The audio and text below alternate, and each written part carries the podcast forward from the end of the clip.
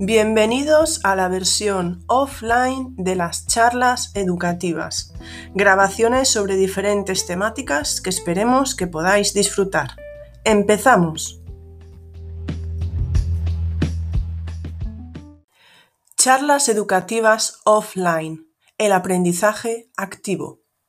Hola, buenas. Mi nombre es Ingrid Mosquera y me complace venir a presentaros un especial de las charlas educativas offline sobre aprendizaje activo. Cuando hablamos de aprendizaje activo, estamos hablando de un aprendizaje participativo, reflexivo, comprometido y significativo. Hablaremos brevemente de 11 elementos, de la mano de 10 grandes compañeros, que generosamente han dedicado parte de su escaso tiempo a grabar un vídeo de unos dos minutos de duración explicándonos qué suponen esos elementos para el aprendizaje. Diez compañeros para once elementos, pues me he tomado la libertad de comentar uno yo misma. Hablar de vídeos de dos minutos de duración aproximadamente no es coincidencia. Sacaremos un podcast y un hilo de Twitter donde podréis ver directamente los vídeos de los 11 elementos. Todo ello se recogerá en una lista de reproducción de 12 vídeos.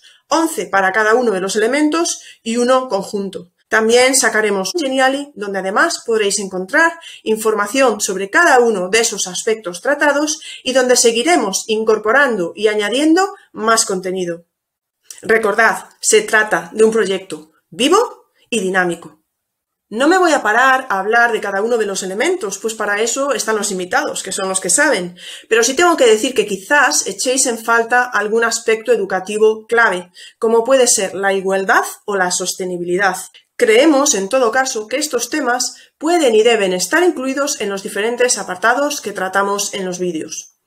En todo caso, para temas de igualdad, os recomiendo seguir la cuenta de Elvira Fernández en Twitter. Y para temas de sostenibilidad, os recomiendo la cuenta de Manuel Jesús Fernández. Sin querer robaros más tiempo, os dejo con los 11 elementos clave del aprendizaje activo. Muchas gracias. Las emociones, con el profe Ramón.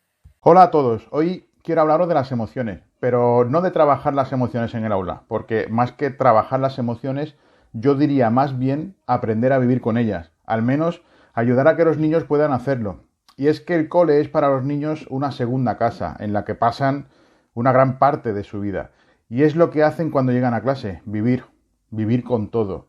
Y en esa convivencia, como en la vida misma, las emociones nos acompañan las 24 horas, queramos o no. Los adultos tenemos ciertas herramientas y conocimientos que nos permiten entender y manejar nuestras emociones, y aún así no siempre lo conseguimos. Imaginad los niños, que muchas de estas emociones las están experimentando casi por primera vez.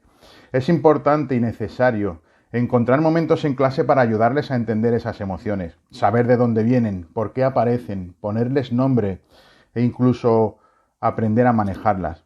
Pues al entrar en clase sus emociones no se quedan en la puerta, entran con ellos.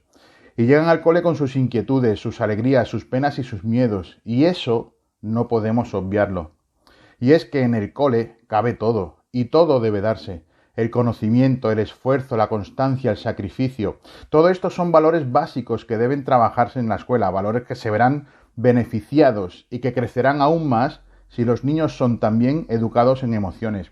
Un niño emocionalmente fuerte será un niño seguro de sí mismo, con confianza para afrontar retos y resolver problemas que se encontrará por el camino. Que encuentren en su clase un lugar que les acoja, que les entienda, en el que se sepan escuchados, en el que sean capaces de expresarse libremente y ser ellos mismos sin etiquetas, será sin duda el primer paso para que ellos sientan que sus emociones también tienen cabida allí. La motivación con Cristian Olivé.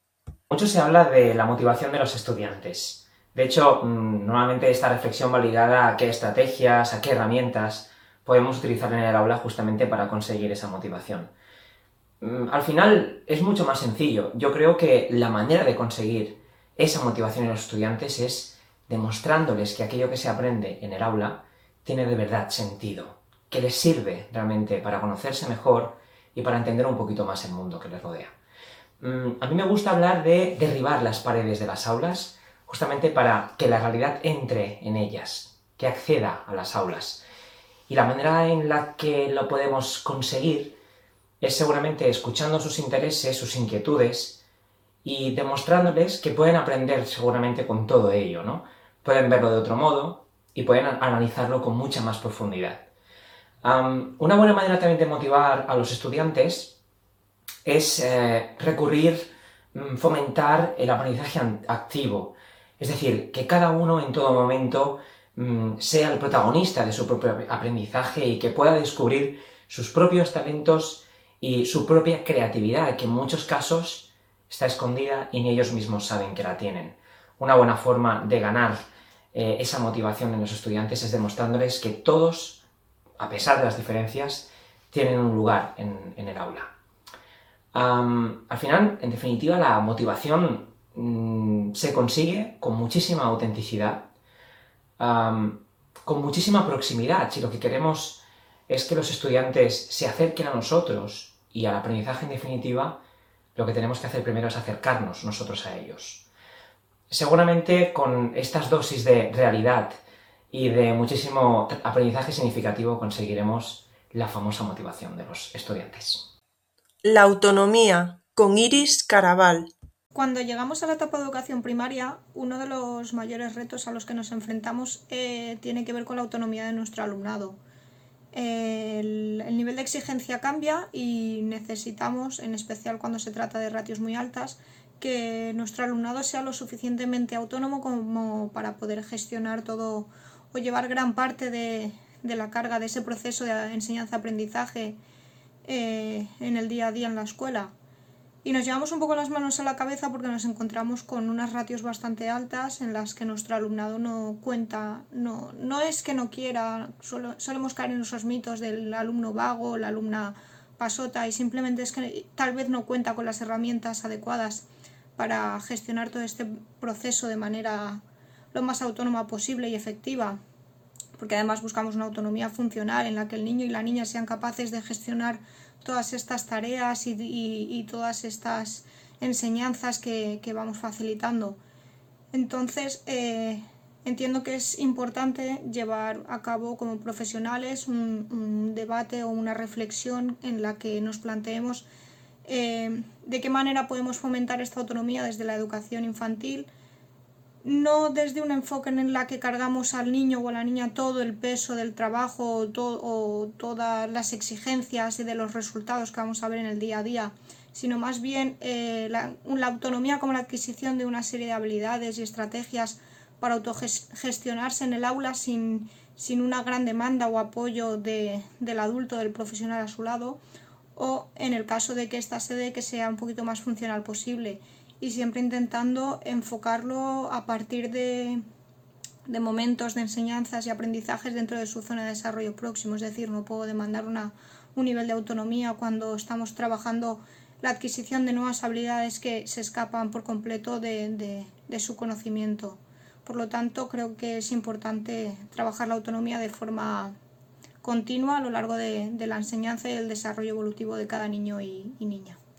La creatividad con Garbiñe Larralde.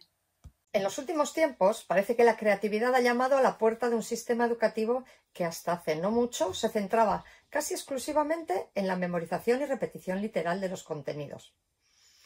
Hoy en día, afortunadamente, la creatividad ha dejado de ser un atributo casi místico que solo tocaba en suerte a determinados genios y ha encontrado un hueco en una institución en la que el conocimiento, el saber, no puede ni debe desligarse del saber ser, del saber convivir y, por supuesto, del saber hacer. Para saber hacer, o lo que es lo mismo, saber resolver un problema, dos van a ser los ingredientes imprescindibles en la cocina de la creatividad por un lado, necesitaremos kilos de curiosidad y por otro, una enorme dosis de tolerancia al error. Porque la creatividad no llega de un día para otro. La creatividad se cocina lentamente y a base de pequeñas mejoras. Así, si eres docente, te recomiendo que empieces cuanto antes a calcar todo aquello que te parezca interesante. Una presentación, una actividad, una tarea. Este ejercicio te permitirá entender los entresijos de lo que otros docentes están proponiendo a su alumnado. Una vez que hayas dominado la técnica del calcado, date permiso de realizar pequeñas interpretaciones o copias de tu referente. Este es el momento de dar rienda suelta a tu curiosidad, buscar otros puntos de vista e investigar formas diferentes de hacer lo mismo. Introduce estas ideas que vas encontrando y cambia tu modelo inicial. Disfruta de las transformaciones, de las mezclas imposibles, de los qué pasaría si, de los errores y de las rectificaciones también. Experimenta con la modificación de todo aquello que sea tuneable, mientras vas adquiriendo cada vez mayor seguridad en lo que estás haciendo. Ten paciencia, pero sé persistente. Con el tiempo y casi sin ser consciente de ello, te darás cuenta de que cada vez estás más cerca y de que el andamiaje cognitivo de estas otras cuatro Cs, calcar, copiar, cambiar y crear, te permitirá alcanzar la meta de la creatividad. La interacción con Ingrid Mosquera.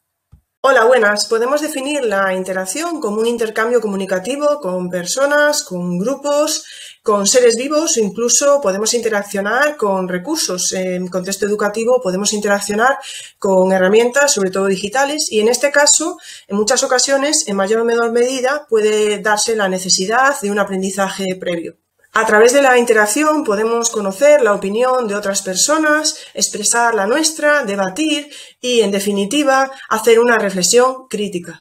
Por lo tanto, en contexto educativo solemos hablar de la interacción entre el alumnado y el profesorado, entre los propios estudiantes o la interacción con algún tipo de recurso o herramienta digital. ¿Qué podemos hacer para fomentar la participación y la interacción de nuestros alumnos en la clase? Pues siguiendo una presentación de Fernando Trujillo, debemos tener en cuenta su implicación emocional, social y cognitiva, además de su motivación. La interacción es fundamental para que el alumno sea parte activa y protagonista de su aprendizaje.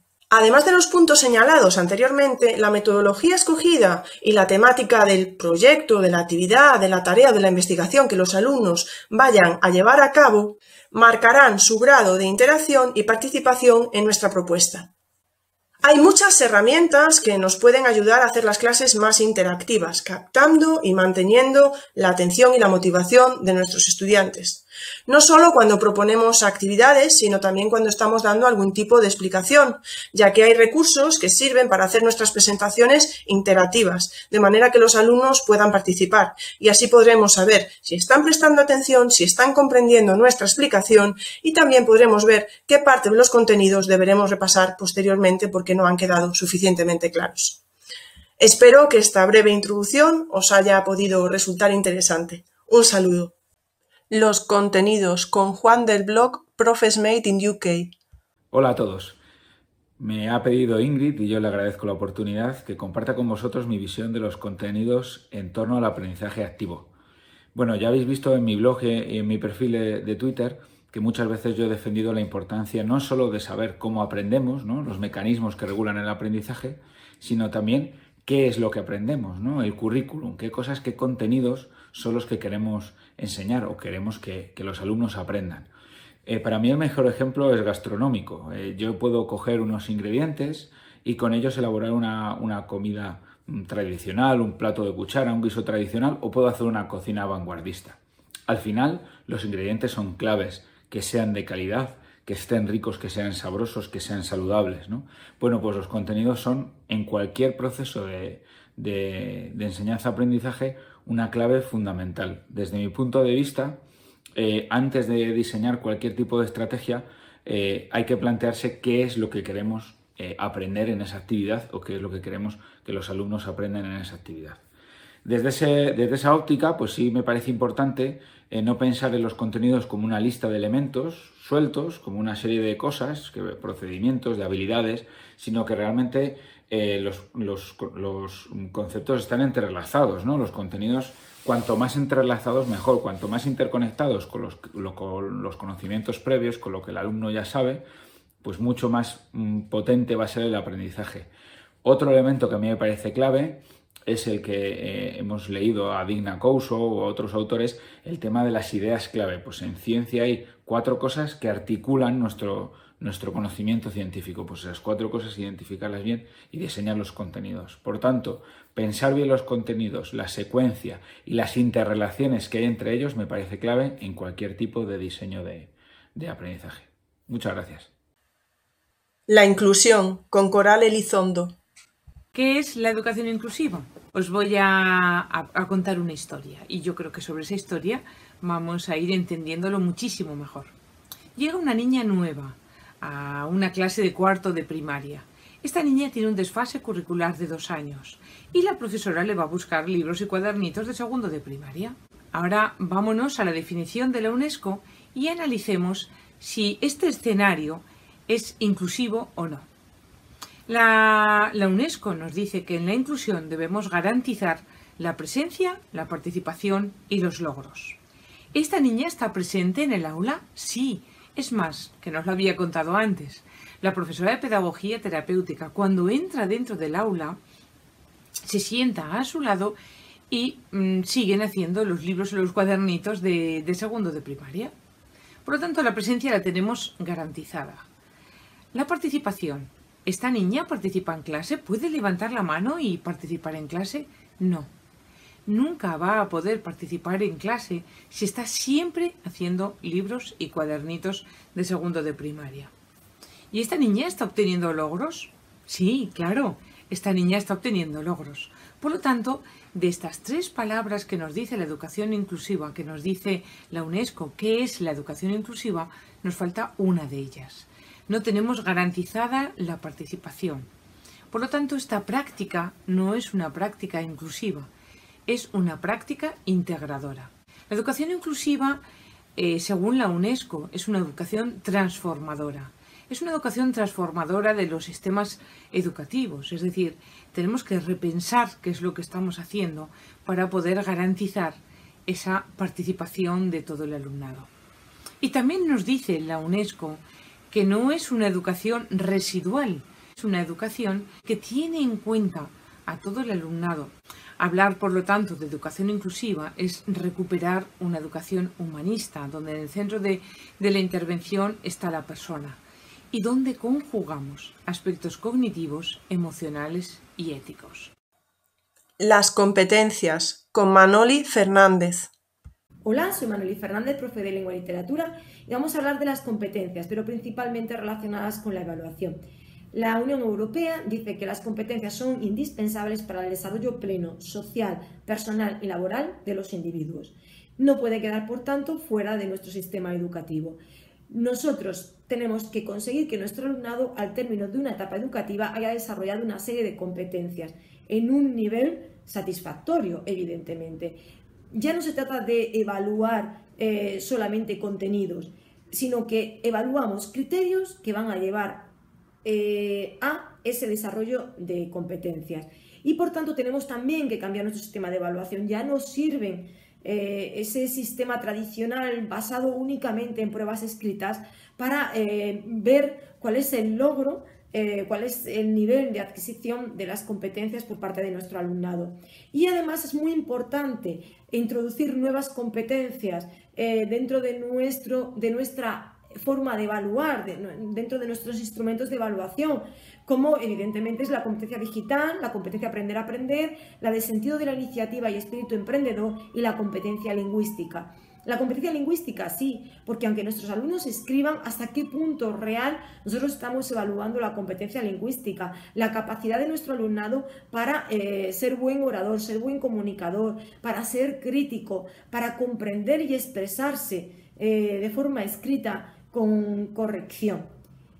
Yo creo que, si todos nos paramos a pensar en nuestra materia nos daremos cuenta de que hay algo que nos, nos falta, hay algo que nos falla para eh, realmente poder evaluar eh, ese nivel de desarrollo de competencias y eh, no solamente en el momento concreto, no solamente evaluar para un instante, para un examen, para una prueba escrita, sino que sepamos de verdad que pasado el tiempo nuestro alumnado va a seguir eh, teniendo ese, esos criterios, esa competencia adquirida. Ahí está la clave. Eh, un saludo, nos seguimos viendo por las redes. La autorregulación con José Blas García. Mi nombre es José Blas García y os voy a hablar sobre autorregulación. Hablar de autorregulación es hablar de esa capacidad que tenemos las personas de planificación y adaptación constante de nuestros pensamientos, nuestras emociones y nuestras acciones para dirigirlas a conseguir los objetivos que nos proponemos de manera personal. Si esta idea de autorregulación no la traemos a la educación, entonces hablamos, como nos decía Zimmerman, de aprendizaje autorregulado. Y hablar de aprendizaje autorregulado significa que todas esas competencias las ponemos en juego para aprender o para llevar a cabo los objetivos de aprendizaje que tengamos propuestos. Así nos damos cuenta que esta, esta capacidad que es eh, esencial en las personas puede ser enseñada. Y lo que hacemos en la escuela es enseñarla de un modo infusionado, es decir, de un modo introducido dentro de la propia dinámica de aprendizaje que desarrollan nuestros alumnos. Y en general, como la autorregulación es un proceso, eh, en este modelo recorremos tres fases. La fase de planificación, la fase de ejecución y la fase de evaluación y lo que conseguimos trabajándolo desde la educación es desarrollar, fortalecer esas habilidades que todas las personas debemos poseer para denominarnos como una persona autorregulada, que es capaz de perseguir y de fijar sus metas y de enfocarse en ellas. Estas tres fases, como todo en la enseñanza, se desarrollan a partir de estrategias e instrumentos y se hacen con instrumentos muy cotidianos, como lo hacemos habitualmente todo en la enseñanza. Autopreguntas, cuestionarios de análisis, listados de, elementos que tenemos que observar, mapas mentales, rutinas de pensamiento, esquemas in visual thinking, organizadores gráficos. El aprendizaje autorregulado es señalado como autodeterminante de una enseñanza de calidad para el siglo XXI. La metacognición con Antonio Márquez. Hola Ingrid, hola compañeros. Bueno, voy a tratar de explicaros en dos minutillos qué es eso de los procesos metacognitivos. Pues veréis, esto se da mm, cuando el alumno la alumna es capaz de hacer consciente, de traer al plano consciente todos aquellos procesos que tiene que poner en juego a la hora de realizar cualquier aprendizaje. Es decir, ser consciente de aquello que tengo que poner en práctica, aquello que tengo que saber, aquello que tengo que recordar, cómo tengo que prestar atención. Y esto se desarrolla a lo largo de todo el proceso de, enseñanza-aprendizaje, todas las fases, no solamente al final, como se cree. Así podemos hablaros de tres eh, tipos de metacognición. Primero, una metacognición planificadora que se realiza al principio de la secuencia didáctica y que eh, podemos instar al alumno a que se haga preguntas del tipo ¿qué tengo que saber? ¿Qué información es relevante? ¿Qué conozco sobre esto? ¿Necesito más información? ¿Qué información descarto? Eh, cuando pasamos a la fase de ejecución, donde le pedimos al alumno que exprese el aprendizaje, entonces hablaríamos de metacognición operativa. En este caso, el, alumno se trae al plano consciente eh, aquellos procesos que implican eh, lo necesario para resolver la tarea. Y entonces podríamos hacerle preguntas del tipo ¿qué necesito para poder hacer el trabajo? ¿He hecho ya alguna tarea similar? ¿Necesitaré ayuda? ¿De qué tipo? ¿Dónde puedo encontrar esa ayuda? ¿Cuánto tiempo tengo para hacer la tarea? ¿He seguido todos los pasos? Y finalmente, cuando termina el proceso de aprendizaje, es cuando entraría en juego la metacognición reguladora, que es la que nos ayuda a transferir los aprendizajes. Y entonces hablaríamos de preguntas del tipo ¿qué he aprendido? ¿Qué estrategia he usado para resolver estas tareas? ¿Qué es lo que más trabajo me ha costado? ¿Cómo lo mejoraré la próxima vez? Son preguntas trascendentales para transferir y generar el aprendizaje. Espero que os haya ayudado. Saludos a todos. La evaluación con Domingo Chica Pardo. Considerar la adquisición o superación de unos aprendizajes determinados por parte de nuestro alumnado tiene mucho que ver con los objetivos de los propios aprendizajes diseñados para ellos.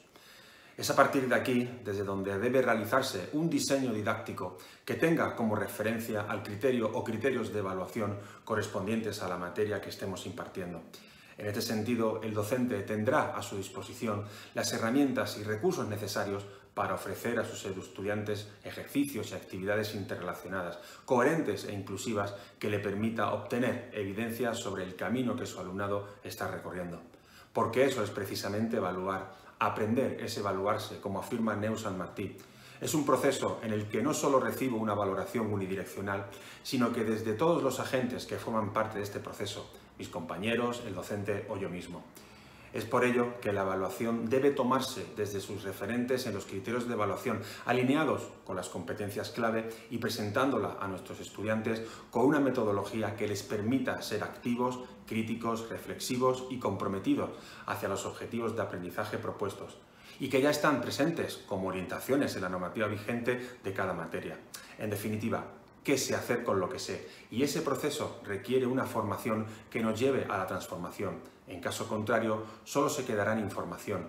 Conocer qué elementos tienen más impacto en el aprendizaje, como unos ejercicios y actividades que resulten en tareas competenciales, instrumentos de evaluación variados basados en toda la dimensión criterial, la autorregulación del aprendizaje, una retroalimentación formativa y efectiva a lo largo del proceso. Y todo ello nos conduce a crear o diseñar experiencias de aprendizaje hacia el logro del objetivo, sumando a la cultura del todavía, la de es un buen comienzo, ya que nuestro lenguaje también define a la evaluación. Como conclusión, entendemos que evaluar no es calificar y para ello es necesario plantearnos no el qué, sino el para qué evaluamos. La respuesta que obtengamos definirá todo el proceso posterior.